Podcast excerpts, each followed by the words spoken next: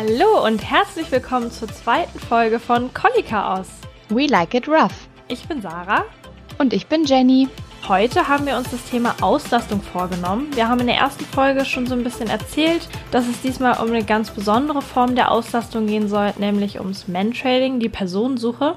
Das ist ein Sport, den Jenny mit Lester schon ein bisschen länger macht. Das heißt, sie kennt sich damit auch schon gut aus. Ich habe gerade erst vor kurzem angefangen, weil Jenny mich dazu gebracht hat, das mit meinem Hund auch mal auszuprobieren. Und ja, wir wollen heute einfach generell nochmal darüber sprechen. Was bedeutet das denn, wenn es immer heißt, ja, du musst deinen Hund auslasten, du musst ihn beschäftigen? Das können wir dann eben sehr gut an dem Beispiel Mantrailing erklären. Also, vielleicht fange ich mal so an. Früher wurden die Hunde ja für eine bestimmte Aufgabe gezüchtet. Es gibt eben Hütehunde, dann gibt es Jagdhunde und noch ganz viele andere verschiedene Formen. Darauf will ich jetzt auch gar nicht so genau eingehen, aber ich glaube, es ist klar, dass der Hund damals eine Aufgabe hatte, bei den Menschen gewohnt hat. Und heutzutage ist das Ganze ein bisschen anders. Die Hunde sollen sich ja in unseren Alltag eingliedern. Die sind Familienmitglieder, die werden einfach sehr geliebt, sind äh, am besten den ganzen Tag bei ihrem Herrchen dabei, kommen mit ins Büro, ins Café, zum Shoppen. Man hat den Hund immer dabei und ja, dadurch wird der Hund auch nicht mehr so richtig für irgendetwas gebraucht.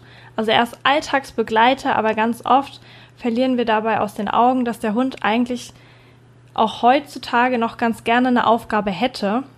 Und das ist bei dem Thema Auslastung sehr wichtig, denn der Hund bekommt ähm, am besten einen Job. Er bekommt eine Aufgabe, die ihm zugetragen wird und die er dann hoffentlich auch mit Freude erledigt.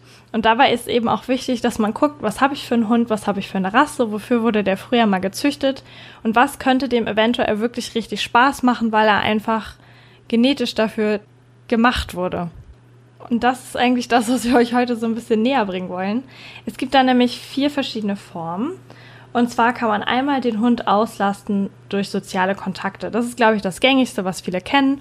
Ähm, es ist so in den Köpfen drin. Hunde sollen Hundekontakte haben, mit anderen Hunden spielen, aber auch sich gut mit Menschen verstehen. Also der Hund kann auch ausgelastet werden durch Menschenkontakte. Ähm, ja, das ist so das Gängige, was man kennt. Also dass der Hund einfach dadurch beschäftigt und zufriedengestellt wird, dass der mit anderen Hunden spielen kann, dass eben dieses Sozialbedürfnis befriedigt wird. Dann kann man den Hund körperlich auslasten durch Rennen, durch irgendwelche ja, Beispiele, durch, äh, ja, wobei muss der Hund sich noch körperlich äh, betätigen. Also Rennen ist da immer das, was mir so in den Kopf kommt. Ähm, am Fahrrad laufen, dass man mit dem Hund joggen geht. Man kann ja. den Hund aber auch geistig auslasten, indem man ihm eben bestimmte Aufgaben gibt, die er dann lösen muss. Da gibt es zum Beispiel, was mir jetzt so einfällt, was auch, glaube ich, einfach erklärt ist, ähm, solche Schnüffelteppiche kennst du bestimmt auch, Jenny. Ja, ähm, ja. Da gibt es ja ganz viele verschiedene Arten von Schnüffelteppichen. Also da gibt es einfach so einen großen Teppich aus, aus Stoff, der hat vielleicht kleine verschiedene Taschen oder es gibt auch solche aus, äh, aus Plastik, wo der Hund dann irgendwas anheben muss, zum Beispiel mit dem Maul oder mit der Pfote, dass er einfach zum Beispiel ein Leckerchen rankommt. Also da muss der Hund einfach für sich selber nachdenken, der hat eine geistige Aufgabe, wie komme ich an dieses Leckerchen ran. Vielleicht ist es so ja. relativ einfach erklärt. Da gibt's, das kann man natürlich auch noch komplizierter machen, aber das wäre jetzt eine sehr einfache Erklärung davon, wie der Hund geistig ähm, eine Aufgabe bekommt, die er lösen soll. Und dann gibt es noch die Auslastungsform Balancieren. Das kommt dem Hund dann ähm, zugute bei Agility zum Beispiel. Also bei dem Sport, wo der Hund äh, durch Tunnel läuft, über Hürden springt, ähm, über Wippen läuft, sowas. Da muss der Hund ja auch durch sein eigenes Körpergefühl wirklich sich ausbalancieren. Und das kann man dadurch auch machen, dass der Hund ähm, auf irgendwas drauf hüpfen soll. Also es muss jetzt nicht immer beim Agility dann der Sport sein, das kann man auch im Alltag gut einbinden. Oder es gibt solche, solche Balancekissen, Bal ja. Balancekissen, ähm, durch die einfach das Körpergefühl des Hundes gefördert werden soll. Vielleicht kann man das so besser sagen. Also so balancieren hat ja. für mich immer viel mit Gleichgewichtssinn und Körpergefühl zu tun. Das ja, sind eben die, Fall so diese Formen, mit denen man den Hund gut auslassen kann. Und ähm, ich glaube, man versteht schon an dieser ja, Auflistung, dass es doch noch in andere Richtungen gehen kann als das, was man sich jetzt vielleicht so als Beschäftigung im Alltag vorstellt, was der Hund bei uns im Alltag erlebt, wenn er mit uns unterwegs ist und uns einfach begleitet. Ja, im Vordergrund steht für mich auch einfach, dass der Hund also einfach Spaß hat daran, weil in erster Linie heißt ja richtig auslasten oder artgerecht auslasten, dass ich die Bedürfnisse von dem Hund erfülle. Und wenn das Bedürfnis von meinem Hund eben ähm, Schnüffeln ist, wenn ich jetzt irgendwie ja in eine jagdliche Richtung einen Hund habe, dann ja geht es einfach auch darum, ihm dieses Bedürfnis schon irgendwie zu erfüllen. Und ähm, ich finde, jeder Hund hat einen anderen Charakter. Jedem Hund macht was anderes Spaß. Es ist genau wie bei uns Menschen auch. Und ähm, die Hunde machen so viel für uns im Moment. Also ich finde, ähm, so flexibel wie die sein müssen, die müssen alleine bleiben, die müssen sich gut benehmen, wenn die in öffentlichen Verkehrsmitteln fahren, im Auto warten, nett sein, wenn Besuch kommt. Ich meine, alle wollen ja, dass der Hund bloß ruhig ist und entspannt und einfach schön in der Ecke sitzt und niemanden belästigt oder ja irgendwelche Sachen halt macht, die andere Leute vielleicht stören könnten. Ja, das sind ziemlich viele Sachen, die wir den ganzen Tag über so von unserem Hund verlangen. Ich finde einfach, da ist es nur fair, wenn wir im Gegenzug auch für unser Teamgefühl einfach was mit dem Hund zusammen machen, was ihm halt gerne Spaß macht oder was, was er gerne macht. Da muss ich einfach schauen, was habe ich denn hier für einen Hund? Genau wie Sarah eben schon gesagt hat, mit den ursprünglichen Gebrauchsarten hat das natürlich ja auch was zu tun. Ähm, wenn ich einen, einen, Hund kaufe, der oder mir eine Rasse aussuche, der eben äh, früher wirklich als Jagdgebrauchshund genutzt wird und vielleicht auch das heute noch so ist. Es sind ja einige Rassen dabei, bei denen das so ist. Ja, dann kann man natürlich schon mal drauf schließen, hm, dem könnte vielleicht Nasenarbeit Spaß machen, dem könnte weite Strecken äh, zurücklegen Spaß machen, Fährtenarbeit eventuell. Und dass man dann eben auch, ja, einfach Dinge ausprobiert und guckt, was macht meinem Hund Spaß und dann eben auch dafür bereit ist, die Zeit zu opfern, was mit dem Hund zu machen in der Richtung. Ja, das hat für mich einfach was mit Gleichberechtigung zu tun und auch irgendwie mit, ja, Teamgefühl stärken.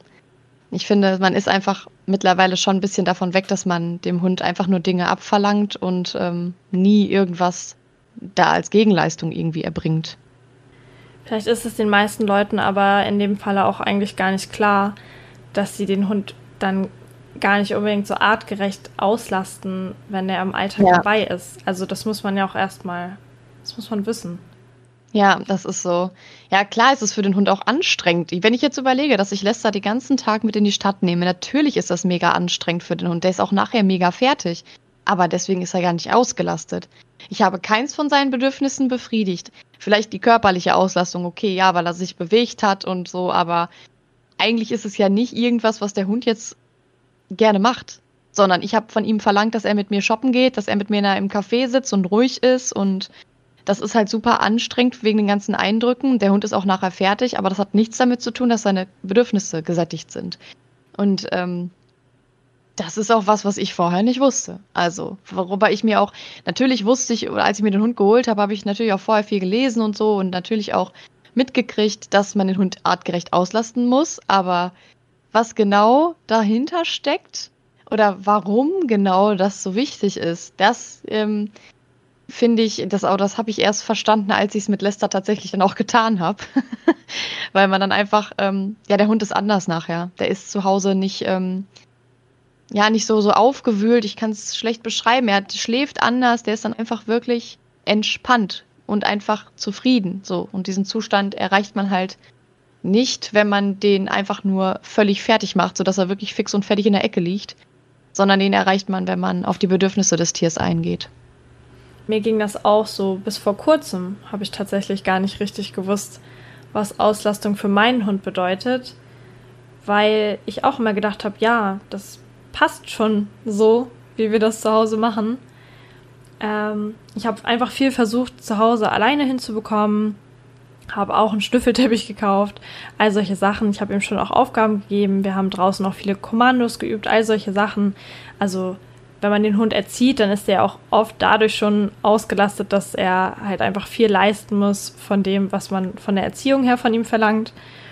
Aber ja, bis Jenny mich an das Mantrailing rangeführt hat, muss ich sagen, wusste ich auch nicht, ähm, wie Hudson ist, wenn der richtig ausgelastet ist. Also ich kann mich dem einfach nur anschließen, was du sagst. Man kann es schlecht beschreiben. Man muss das irgendwie gesehen haben oder den Unterschied ähm, mal gemerkt haben, weil ja, die sind ja. dann einfach anders. Sie sind wirklich zufrieden. Ja. ja, und auch bereit mehr, also ich habe das Gefühl, wenn ich mit Lester halt, ich mache ja mehrere Sachen mit ihm, ich mache mit ihm einmal das Mantrailing, ich mache mit ihm aber auch Longieren und ähm, wenn ich diese Sachen mit ihm mache, habe ich das Gefühl, dass wir immer nach Hause fahren und irgendwie enger zusammengeschweißt sind. Und dieses, ähm, das stärkt sich mit jedem Mal.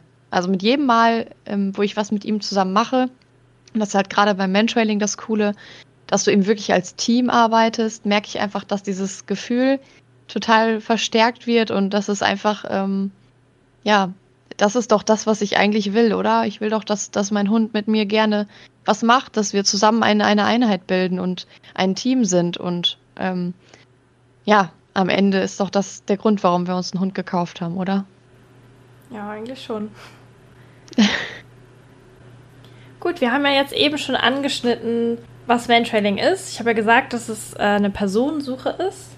Aber vielleicht möchtest du einfach ein bisschen genauer nochmal erklären, was ist eigentlich das Besondere an Mantrailing und was macht man da überhaupt? Also genau, Mantrailing ist Personensuche. das bedeutet also, man sucht Personen. Ähm, das läuft so ab, dass man, ähm, ja, dass eine Person versteckt wird. Kann sowohl im Wald sein als auch in der Stadt. Das ist eigentlich ähm, egal, ist so ein bisschen nach Schwierigkeitsgrad äh, zu gucken. Und dann läuft man mit seinem Hund ähm, der Spur nach. Und der Hund sucht halt über ähm, ja, den Geruch des Menschen die Spur und dann findet er den Menschen am Ende. Genau, der Hund ist dabei halt an der Schleppleine, das heißt, man läuft wie so ein Gespann in mehr oder weniger schnellem Tempo auch, je nach Hund, ist immer unterschiedlich, sucht man dann eben die Person. Funktionieren tut das deshalb, weil die ähm, Versteckperson beim Weglaufen oder beim Verstecktwerden Hautschuppen verliert. Die rieseln eben so nach und nach auf den Boden. Ja, da kommt natürlich auch noch hinzu, dass man so ein bisschen die Witterung im Auge hat, dass man den Untergrund im Auge hat, wo das Ganze drauf fällt. Das ist immer so ein bisschen schwer, sich das vorzustellen, weil wir das natürlich nicht wahrnehmen. Wir können das weder riechen, noch können wir das sehen. Ja, wir kriegen das einfach nicht mit. Der Hund hat ja aber eine viel, viel bessere Nase als wir. Die Großpartikel, die so runterrieseln, die kommen ja irgendwann am Boden an. Dann kann der Hund diese eben riechen und die Spur dann ja ganz deutlich verfolgen. Jetzt ist es zum Beispiel so, dass es im Wald ähm, relativ einfach ist, weil da eben der Untergrund stark bewachsen ist, da ist ähm, viel Feuchtigkeit im Boden. Es ist immer so, dass ähm, Wasser oder Feuchtigkeit Geruch anzieht. Und da haften einfach die Geruchspartikel extrem gut. Deswegen ähm, haben wir zum Beispiel auch mit Wald angefangen als ähm, Suchgebiet. Ja, dann ist es eben so, dass die Person versteckt wird. Dann ähm, bekommt man von dieser Person einen Geruchsartikel. Das kann irgendwas sein. Das kann ein Haargummi sein oder ein Schlüssel oder ein Blatt, das gerade angefasst wurde. Also wirklich alles Mögliche. Da kann man auch gerne kreativ sein, weil natürlich je mehr Geruchsartikel der Hund kennengelernt hat, desto besser wird seine Nase weil auch an den Geruchsartikeln haftet der Geruch von der Person natürlich unterschiedlich. Also, dass jetzt ein Metall die Geruch anders aufnimmt als Holz, ähm, ja, das ist ja irgendwie auch logisch. Und der, der Geruchsartikel, der wird dann vom Hundeführer dem Hund präsentiert. Der Hund ähm, ja, schnüffelt dann daran und dann geht's eigentlich auch schon los. Dann bekommt man so ein Startwort und dann ja, gibt's halt Hunde, die gehen direkt im Galopp hinterher und äh, sind so ruckzuck am Ende. Und es gibt auch Hunde, die lassen sich eben ein bisschen mehr Zeit und ja, arbeiten einfach sich ein bisschen langsamer vor. Aber am Ziel kommen sie eigentlich alle an. Ja, das ist einfach nur schön, weil der Hund freut sich halt, weil er denkt, ja, ich habe halt was geschafft und wir haben es als Team geschafft. Der Mensch kommt ja auch noch dort mit an und dann bekommt der Hund dort ja eine Futterbelohnung ich hatte es aber zum Beispiel auch schon mal, dass der Hund mit einem Ball belohnt wurde, je nachdem, was der halt gerne mag. Und dann ist das Ganze auch schon beendet. Das bedeutet, das große Ziel beim Mantrailing ist eigentlich, dass man ankommt. Genau, ja. Der Weg ist also nicht das Wichtige, sondern wirklich, dass der Hund ans Ziel kommt. Und wie ja, er das also, schafft und wo er den Geruch auffängt, Hauptsache er, er findet die Person. Ja, also selbst wenn der Hund jetzt durchs Übelgestrüpp rennt, wir rennen hinterher. Es ist ähm, auch ja recht wichtig, dass man den Hund nicht blockt, weil gerade, also bei Lester ist es zum Beispiel so, er ist ja ähm, schon sensibel, was sowas angeht. Wenn ich ihn da jedes Mal blocken würde, wenn er irgendeine Idee hat oder sagt, boah, jetzt, jetzt riecht's hier aber so dolle in dem Busch und ich kann es ja nicht wissen als Mensch. Ich weiß ja nicht, wo es riecht, weil ich riech's halt nicht. Ja, und der Hund weiß es eben schon. Und dann, äh, wenn ich dann sage, nee, ich will da jetzt nicht hergehen, nee, es ist falsch, der, der, der, die Versteckperson muss ja jetzt hier über den Weg gegangen sein, dann kann es sein, dass er halt sagt, okay, ist falsch, dann, dann weiß ich jetzt auch nicht, weil auf dem Weg ist irgendwie gar kein Geruch mehr und ja, dann ist man irgendwie voll verloren und das ist ja einfach nur nicht gut. Also es geht wirklich darum, dass man dem Hund komplett vertraut. Ich hatte es zum Beispiel noch nie oder ich weiß vielleicht ein, zwei Mal, dass Lester sich wirklich geirrt hat. Aber eigentlich ähm, wissen die schon recht schnell, was sie tun sollen. Dann kann man auch einfach getrost hinterherlaufen, egal wo die hergehen. Also letztens hatten wir auch einen Trail, der ging durch den Fluss zum Beispiel, ähm, wo natürlich da der Geruch im Wasser halt abreißt. Es sei halt ein Fluss, also das Wasser bewegt sich ja. Und auf der anderen Seite äh, ging es halt weiter. Das hat er halt auch gewusst. Dann bin ich halt auch einfach mit durch und wir sind angekommen. Also da muss man wirklich sich davon äh, äh, frei machen, da ja, irgendwie mitzudenken. Am besten ist es, dass man wirklich einfach komplett den Kopf ausschaltet und den Hund einfach machen lässt und dann kommt man schon ans Ziel. Ähm, das Problem mit dem Blocken ist halt auch, gerade bei so sensiblen Hunden, wie es halt Lester ist, dass der dann halt auch schnell sagt, okay, ich habe auf das ganze Thema keine Lust mehr. Mantrailing macht keinen Spaß, weil ja, wenn ich das mache, was ich eigentlich machen soll, ist es halt falsch und dann kriege ich halt Nein und das ist ja, eigentlich will das ja kein Hund. Deswegen, ähm, ja, man muss halt auch immer aufpassen, dass man den Hund nicht körperlich blockt. Das passiert mir öfter mal. Es ist ganz schön schwierig, das irgendwie mitzukriegen. Zum Beispiel, wenn der Hund ähm, in einen Weg reingeht und die schließen so aus. Also Lester ist so, der läuft erstmal der Spur nach und dann kommt er zum Beispiel an eine Kreuzung, wo ein Weg geht nach rechts und einer geht nach links.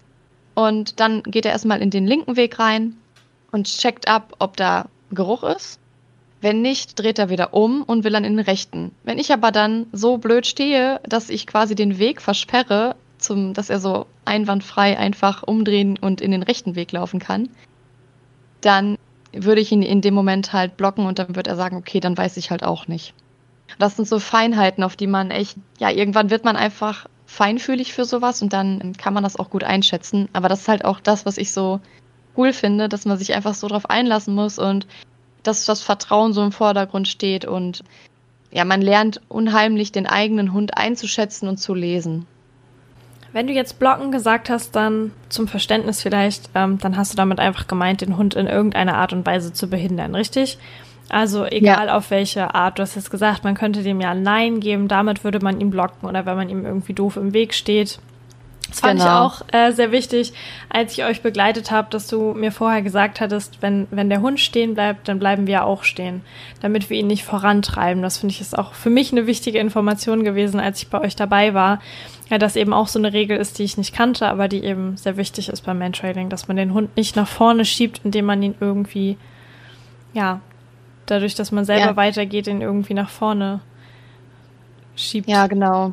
Das, das passiert halt auch voll schnell, wenn der Hund eh schnell unterwegs ist. Jetzt ist es eigentlich so, dass Lester eher zu den Entspannten gehört, aber als Sarah dabei war, ist er irgendwie übelst abgegangen. Und ja, die Gefahr ist eben dann da, wenn er am Start denkt, ich weiß, wo es hergeht. Er rennt los und dann, ich mache es immer so, dass ich ihm halt am Anfang erstmal richtig Leine gebe. Also wirklich die ganze Schleppleinlänge, die ist 10 Meter bei uns, die lasse ich halt auch 10 Meter lang sein. Dann gehe ich hinterher, ja, aber ich renne nicht, wenn er nicht rennt. Also ich weiß nicht, wie ich das beschreiben soll. Man muss sich, ich lehne mich halt so ein bisschen zurück, mache mich so ein bisschen schwer. Wenn er wirklich dahin will, dann zieht der mich mit.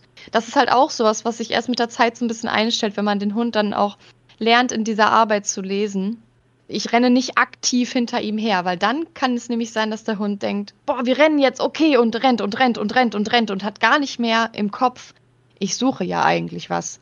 Und dann ist es halt auch, das muss halt nicht auf jeden Hund zutreffen, aber es gibt halt Hunde, die halten dann halt gar nicht an und rennen wirklich Kilometer in eine andere Richtung, ähm, obwohl sie schon längst keine Spur mehr haben, einfach weil sie jetzt denken, okay, cool, wir rennen mal. also es ist auch wirklich was, was schnell passiert, dass man den Hund in Richtungen reindrückt, wo man halt wirklich wieder denkt, da geht's bestimmt lang. Ich bin halt total der Kopfmensch, deswegen fiel mir das am Anfang super schwer, da abzuschalten. aber das lernt man mit der Zeit. ja, ich finde jetzt am Anfang, auch für mich, hört sich das alles erstmal danach an, als wenn man wirklich ganz viel beachten muss. Aber ich kann mir auch vorstellen, dass wenn man das nachher mehrmals auch erlebt hat, dass viele Sachen von alleine gehen, dass man noch intuitiv weiß, wie man sich dann verhalten muss. Und wie du schon sagst, dass man den Hund nachher irgendwann lesen kann. Aber deshalb fand ich es wichtig, dass du auch gesagt hast, es gibt da so verschiedene Schwierigkeitsgrade und man muss wahrscheinlich auch verschiedene Trails mal gemacht haben, wo dann auch einfach Fehler passieren, damit man daraus lernt und ja, vielleicht kann ich da nochmal die Überleitung machen, dass du äh, uns erklärst, was jetzt eigentlich beim letzten Mal, als ich dabei war, das Besondere war. Ja, genau. Also da kann ich ja kurz auch nochmal drauf sagen, dass äh, man natürlich von einer Trainerin begleitet wird. Also unsere Trainerin läuft die ganze Zeit mit. Sie hilft, wenn es nötig ist, hält sich raus, wenn es nötig ist. Also wenn man ne, einfach ein bisschen selber nachdenken muss. Und das ist einfach echt mega gut, weil so lernt man halt. Und sie sagt auch immer, wenn Fehler passieren, das sind die Trails, wo du nachher was mitnimmst. Genau, und dieses Mal war es eben besonders, dass ähm, meine Trainerin nicht dabei war, sondern sie hat sich selbst versteckt. Das bedeutet, ähm, ja, normalerweise hat man immer jemanden dabei, der einem irgendwie hilft oder der auch, ähm, es hilft einfach über Dinge dann zu diskutieren oder ähm, ja, sich so kurz abzusprechen eben. So, was meinst du? Oder hm, wo hatte er noch Geruch oder hat er jetzt noch welchen? Ja, da war es eben so, dass sie sich versteckt hat. Ich habe ein Foto von einem Startpunkt bekommen. Ähm, dort hat sie einen Geruchsartikel deponiert von sich. Den haben wir dann ähm, Lester präsentiert und haben ihn dann angesetzt. Und ähm, ja, Sarah war halt dabei. Ansonsten war ich aber halt mit Lester alleine. Und dann sind wir zu dritt da durch den Wald gerannt. Und das Besondere ist halt, dass du dann wirklich keine Hilfen bekommst, sondern du musst dich wirklich komplett auf deinen Hund ja, konzentrieren und hoffen, dass du ans Ziel kommst, weil am Ende äh, war, ist der, also der Wald ist ja riesig, da kann man ja Stunden rumlaufen und länger als so 20 Minuten sollte eigentlich ein Hund nicht trailen, weil das halt wirklich super anstrengend ist für die. Das Riechen ist sau anstrengend, das ist körperlich anstrengend. Und das war halt so ein bisschen die Besonderheit. Ähm, ja, man muss halt da auch mal ein bisschen dran denken. Stimmungsübertragung ist ja immer dabei. Das heißt ja, die äh, Stimmung von ähm, Hundeführer überträgt sich immer auf den Hund. und ich war halt auch sehr aufgeregt, weil ich halt auch Angst hatte, dass wir halt nicht ans Ziel kommen und ich mit Lester äh, kein Erfolgserlebnis haben werde. Aber am Ende haben wir es geschafft. Also sind ans Ziel gekommen. Er war auch super schnell. Er hat alles super präzise ausgearbeitet und ähm, wir brauchten eigentlich nicht viel helfen ja, da war ich wirklich sehr stolz auf ihn und das ist wirklich auch äh, schon echt schwer, einfach auch schwer für mich. Lester macht ja immer das Gleiche. Wobei man auch immer sagen muss, die lernen natürlich auch kontextabhängig. Das heißt, ein Hund lernt ja immer so, wie es in der Situation oder alle Umstände, die in der Situation gegeben waren. Das heißt, er hat natürlich auch immer gelernt, Mantrailing ist, wenn ich ein Geschirr anhabe, wenn ich an der Schleppleine bin, wenn ich einen Großartikel bekomme und wenn die Trainerin dabei ist. Und die war halt jetzt eben nicht dabei. Das heißt, das kann halt schon sein, dass ein Hund dann sagt, hm, irgendwas ist anders, oh, ich weiß gar nicht, was ich machen soll. Und ja, Lester wäre so ein Kandidat. Deswegen war ich super stolz, dass er es trotzdem geschafft hat, sich zu erinnern, was er machen soll. Und er hat es so gut gemacht. Also mega cool war das. ja, ich bin ja diesmal dann jetzt auch in die Situation gekommen, ich musste mich ja auf euch auch verlassen. also ich musste mich auch auf den Hund irgendwo verlassen. Und ich muss sagen, ich hatte mir das auch ganz anders vorgestellt, weil du hast, glaube ich, davor noch eine Nachricht von deiner Trainerin bekommen, so ihr habt ungefähr eine halbe Stunde Zeit, mich zu finden. Sonst komme ich halt aus meinem Versteck raus. Ja. so ungefähr. Und da habe ich gedacht, ach du Scheiße. Ich habe es nicht gesagt, aber ich habe mir selber gesagt, ach du Scheiße, jetzt eine halbe Stunde hier durch den Wald rennen. Ähm, und am Ende waren wir wirklich, ich glaube, also keine zehn Minuten hat es gedauert, eher fünf. Ja, ähm, ja, er war, er war sehr schnell. Er war wirklich schnell. Wir sind echt da durchs Gestrüpp gerannt und über Baumstämme gehüpft und ich habe nebenbei auch versucht, das Ganze noch so ein bisschen zu filmen, weil ich dachte, wenn ich schon mal dabei bin und halt eigentlich ja nur so hinterherlaufe, dann kann ich das auch mal filmen, dass Jenny sich das später alles nochmal angucken kann. Und ich habe auch mitgefilmt und immer dann, wenn wir gerannt sind, habe ich kurz die Aufnahme gestoppt, weil es wäre einfach nur ein mega wackeliges Video geworden. Und ich ja. habe tatsächlich dadurch dann das Ende vom Trail verpasst, weil ich absolut noch nicht damit gerechnet habe, dass wir jetzt schon am Ziel ankommen, weil es ging alles so schnell. Ich hatte mich irgendwie jetzt auf diese halbe Stunde eingestellt. Und habe ja. dann leider wirklich das Ende verpasst, als ähm, Lester dann Schwanz wedelt und richtig fröhlich und glücklich die Trainerin gefunden hat. ähm, schade eigentlich, dass ich diesen Glücksmoment verpasst habe, aber das kann man ja immer noch mal nachholen, sowas mitzufilmen. Ja. Aber ich finde, ja. das zeigt noch mal so ein bisschen, dass ich ja, ich bin auch einfach noch gar nicht so richtig in der Materie drin. Ich wusste gar nicht, was erwartet mich jetzt, aber ich fand es einfach trotzdem total cool, das mitzuerleben und habe mir dann einfach nur gedacht, mein Gott, man braucht eine gute Kondition, um das zu machen. Ja, das ist so. Also das ist halt wirklich sowas, was man so ein bisschen beachten muss. Ja, sowohl Hund als auch Halter sollten einigermaßen körperlich auf der Höhe sein, weil ja, es kann halt schon mal gut sein, dass du da durch den Fluss rennen musst. So wie ich halt letzte Woche, da bin ich halt wirklich, also ich weiß nicht, ging so 1,50 runter in den Fluss und auf der anderen Seite 1,50 wieder hoch. Und für Lester ist das halt, ich spring mal eben runter und spring mal eben hoch. Aber wenn du da hinterher rennst im Affenzahn und dann auch noch versuchst in einem Schritt so einen Abhang hochzukommen, das ist halt schon, äh, ja, ich bin am Ende mega aus der Puste. Und ja, natürlich gilt das Gleiche für den Hund auch. Also der Hund sollte halt auch körperlich fit sein dafür. Das ist ja wie bei ähm, Agility oder bei anderen äh, Sportarten, wo der Hund auch körperlich gefordert ist. Ja, da muss man einfach so ein bisschen gucken, dass der, ja, dass der Ausdauer hat, dass bei dem äh, von, von dem Knochen alles in Ordnung ist, von den Gelenken und so. Genau. Was man vielleicht da auch noch sagen kann, man kann das Tempo aber anpassen. Also Jetzt war es so, dass Lester mega gerannt ist. Wir haben auch mehrere Hunde, die äh, sehr schnell sind, aber wir haben auch welche, die machen das sehr gemütlich und man hat auch so ein bisschen Einfluss. Also ich kann auch Lesters Tempo ein bisschen abdrosseln. Das heißt also, man muss jetzt nicht wirklich mit, keine Ahnung, übelstem Galopp da durch den Wald rasen. Also man kann auch so ein bisschen Einfluss drauf nehmen. Aber so alles in allem ist es schon eher ein Sport, den man da betreibt. Muss man sonst noch was bedenken, wenn man jetzt Interesse an dem Sport hat und das mal ausprobieren möchte? Ja, also ich würde halt einfach gucken, dass der Hund ja erstmal Spaß hat. Das muss ja nicht jedem Hund Spaß machen, aber ich denke generell alle Hunde schnüffeln gerne und da sind natürlich auch die Jagdhunde total ähm, ja für zu begeistern meistens, weil sie eben genau das bekommen, was sie halt wollen. Sie bekommen, ich kann schnüffeln, ich bekomme am Ende halt ja, Futter, also dieses Fressen wird halt dadurch auch befriedigt und ähm, dieses Rennen, Verfolgen, das sind halt genau die Sachen, die beim Jagdhund ausschlaggebend sind einfach. Das würde ich halt erstmal beachten und dann ist es halt auch noch wichtig, dass der Hund ja es körperlich halt auch leisten kann. Also wenn ich jetzt einen Hund habe, der zum Beispiel ja irgendwie eine Krankheit hat, an der Lunge oder so, wo es schon einfach daran scheitert, dass er nicht wirklich gut atmen kann oder so, dann ist es halt schon schwer, und es ist auch ein Unterschied, ob es ein großer oder ein ganz kleiner Hund macht. Es ist so, dass die Geruchspartikel nicht wie ein Stein auf den Boden fallen, sondern eher wie eine Feder. Also es dauert ein bisschen, bis sie sich alle gesetzt haben. Und dass ja ein Golden Retriever eben eine viel höhere, ähm, ja die Nase ist einfach höher in der Luft. Das heißt, er kann ja in der Luft schon was aufnehmen und er hat auch einfach eine breitere Fläche, wo er was aufnehmen kann, als als ein äh, Chihuahua.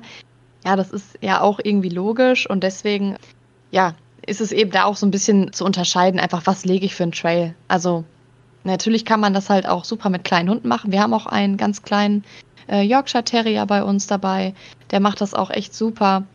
Und ähm, ja, da muss man einfach ein bisschen gucken, dass einfach zwischen Start und Verstecken so ein bisschen mehr Zeit liegt, dass sich alles wirklich gut gesetzt hat und möglichst weit unten am Boden schon angekommen ist. Und dann ist das auch gar kein Problem für den.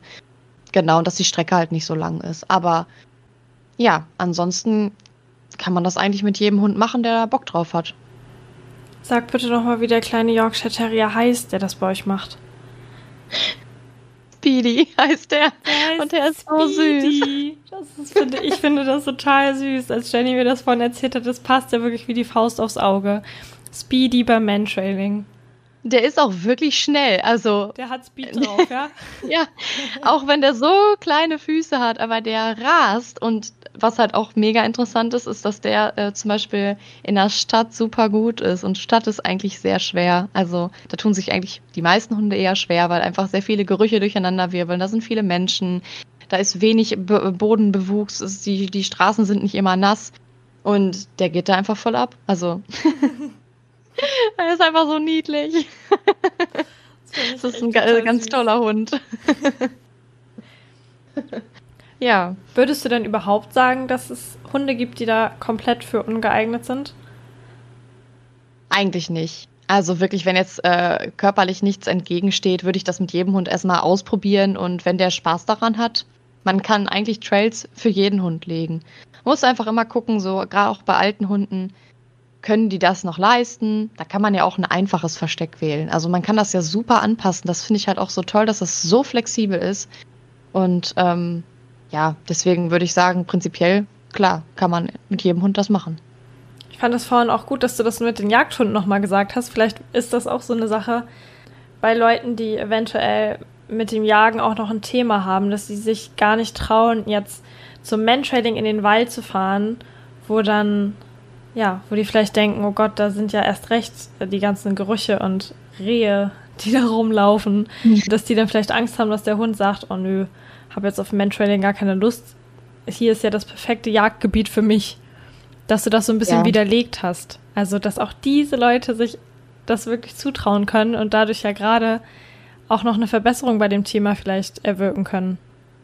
Ja, also ich habe mal irgendwo gelesen, dass Bloodhounds tatsächlich die besten Menschheiler sind und natürlich liegt das auch nah, weil die es einfach super gut können. Die ganzen Jagdhunde natürlich können die super Spuren verfolgen.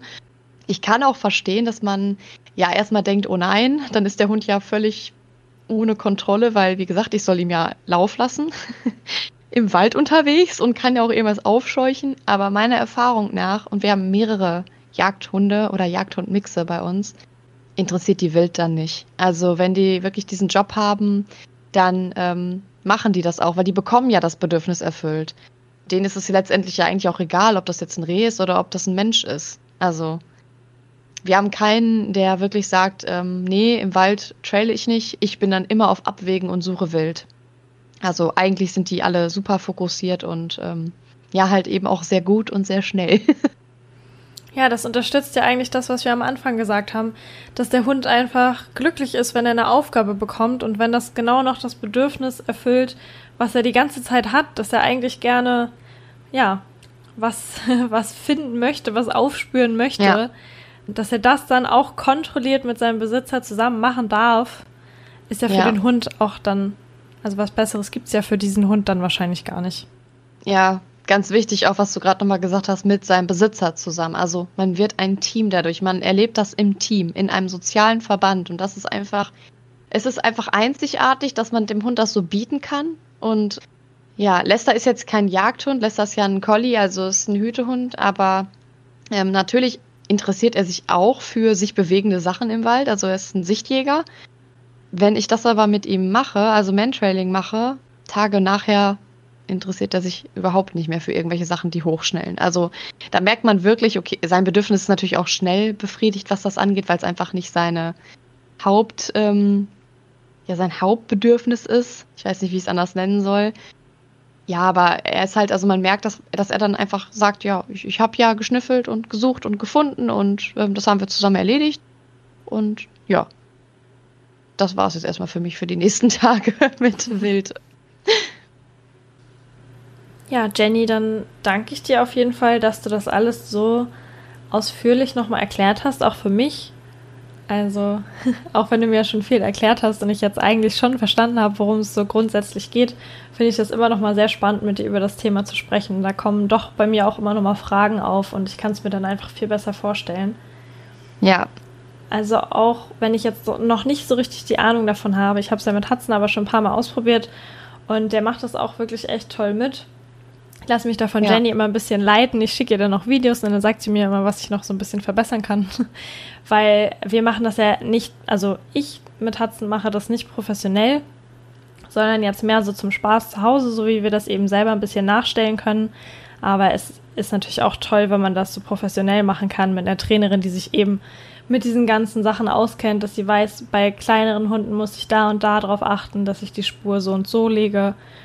Ähm, ja ja, finde ich auch einfach wichtig, aber vielleicht sollte man dazu auch eben sagen, dass wenn man das professionell macht, das ja zeitaufwendig ist, man fährt dafür ja. irgendwo hin und es kostet ja. eben auch Geld.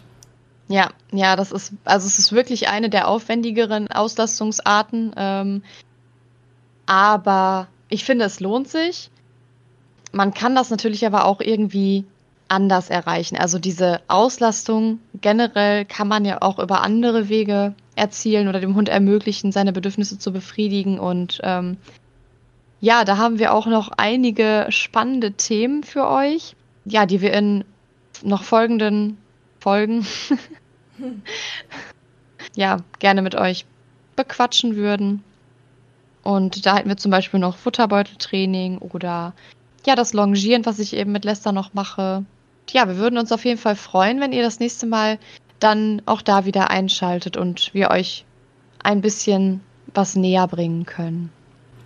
Ja, so sehe ich das auch. Futterbeutel ist gerade auch ein Thema, was bei uns sehr aktuell ist. Damit habe ich wieder so ein bisschen angefangen, weil sich das einfach super in den Alltag integrieren lässt, weil man das wirklich gut alleine zu Hause machen kann. Da braucht man eigentlich nicht großartig was außer Leckerlis und einen Futterbeutel. Und den gibt es überall schon für fünf bis zehn Euro zu haben. Also ich denke ja. auch, dass es ein cooles Thema ist, über das wir noch sprechen können, weil Futterbeutel ist eigentlich ziemlich einfach selber zu machen, aber es hat so viele Facetten. Man kann da trotzdem so viele verschiedene Schwierigkeitsstufen auch mit trainieren und das wird auf jeden Fall nicht langweilig. Also ich denke auch, ja. dass das eine gute Aussicht ist auf noch weitere coole Folgen, ähm, die wir für euch vorbereiten möchten, wo wir über diese Themen sprechen. Also wenn ihr Lust habt, dann schaltet auf jeden Fall gerne wieder ein. Damit würden wir uns jetzt auch verabschieden. Bis zum nächsten Mal. Tschüss. Tschüss.